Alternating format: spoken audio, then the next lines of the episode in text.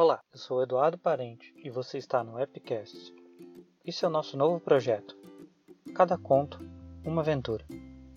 Onde eu vou interpretar contos meus e de outros autores. Aproveitem a viagem e boa aventura.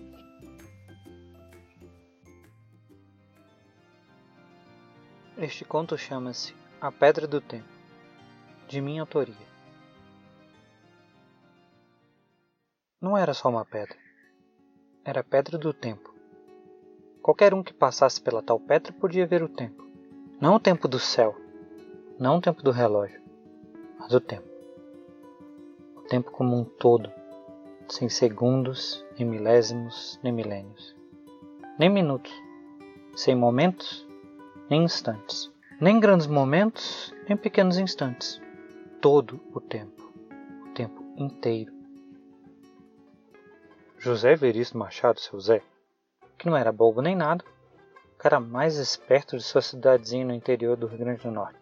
Resolveu que aquilo que ele tinha visto numa caverna perto da sua casa não podia ficar escondido, mas não podia ser revelado.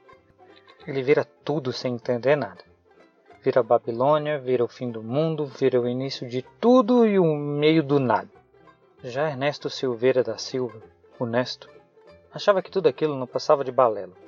Tinha visto a pedra e não tinha visto nada. Mal sabia ele que pedra que é pedra não é pedra para qualquer um não. Para uns é pedra e para outros é pedra do tempo para outros ainda é mineral, mas nesse caso, só para os doutor.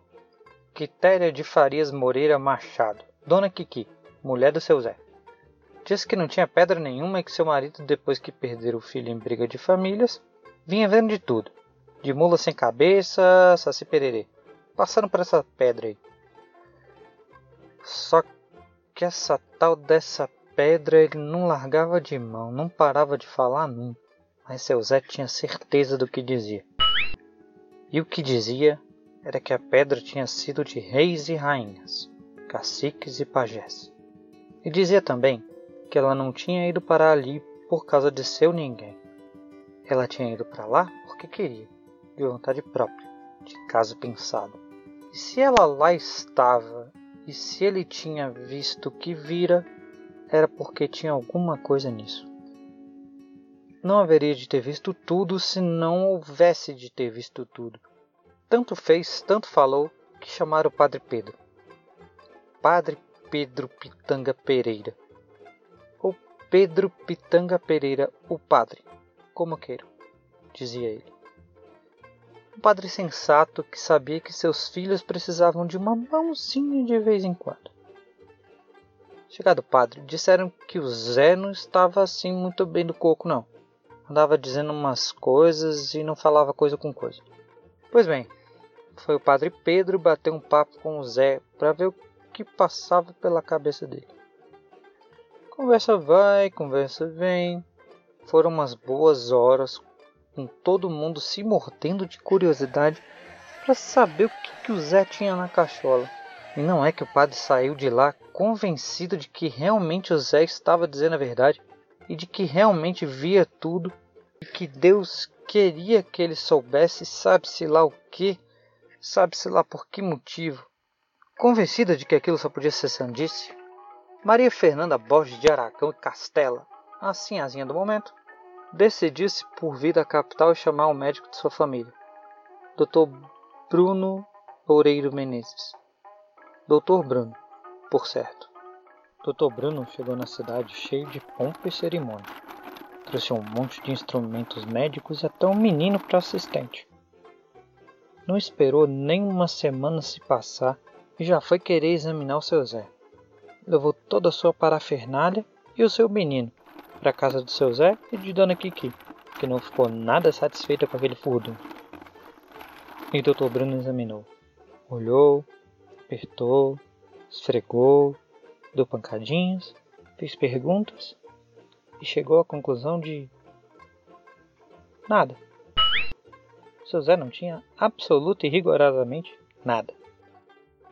O doutor estava visivelmente encabulado quando anunciou para a multidão que se instalou na porta da casa do seu Zé que ele não tinha nada. O senhor José Evaristo está perfeitamente são e em suas plenas faculdades mentais. e foi-se saindo de volta para casa da Sinhazinha reclamar que o caso não tinha nada demais. Ninguém entendeu uma palavra do que o doutor disse. Seu Zé jurava que o doutor Bruno tinha dito que ele não tinha nada. Mas todos ficaram com a pulga atrás da orelha. Antes que as pessoas fossem embora, voltou o doutor Bruno, com Sinhazinha, o pai e tudo. Pegou seu Zé pelo braço e fez ele levar todo mundo da cidade para ver a tal pedra. Todos que estavam na frente da casa subiram o morro que ficava atrás dela. Quase lá no alto, seu Zé indicou uma pequena abertura. Mal cabia uma pessoa. E todos queriam entrar. O pai da Sinhazinha botou ordem. Ele era o coronel do lugar e falou que quem ia ver primeiro era o doutor, porque ele era estudado e devia saber do que se tratava. Doutor pegou a pedra que seu Zé indicou de lá de dentro. Parecia uma pedra, só pedra mesmo, nada de tempo. E foi aí que José Evaristo Machado teve seu único momento de glória na sua vida simples. Saiu esbofeteando todo mundo no meio daquele monte de gente até chegar ao doutor. Tomou a pedra das mãos dele. Tinha que provar que não estava pneu. Segurou a pedra. Só pedra. Só pedra. Brilhinho. Outro brilhinho. Caras de espanto. Gente fazendo sinal da cruz, gente chamando Nossa Senhora e seus santos preferidos. O doutor embasbacado, a sinhá de nariz empinado e o coronel fingindo que dava para manter a pose. Todos viram. Não o tempo do céu, não o tempo do relógio, mas o tempo. O tempo como um todo, sem segundos, nem milésimos, nem milênios, nem minutos, sem momentos nem instantes, nem grandes momentos, nem pequenos instantes. Todo o tempo, o tempo inteiro. Seu Zé jura que é verdade. Dona Kiki finge que nada aconteceu. Doutor Bruno se mandou para a capital e nunca mais voltou. O coronel ficou pinel e não fala coisa com coisa. A sinhazinha casou-se.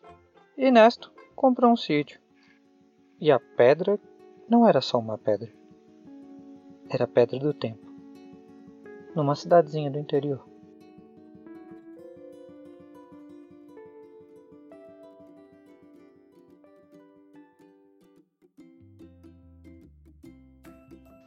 Oi, sou eu de novo, Eduardo. Gostou do que ouviu? Basta nos procurar nas redes sociais. No Instagram, no Facebook e no Twitter, arroba Podcast.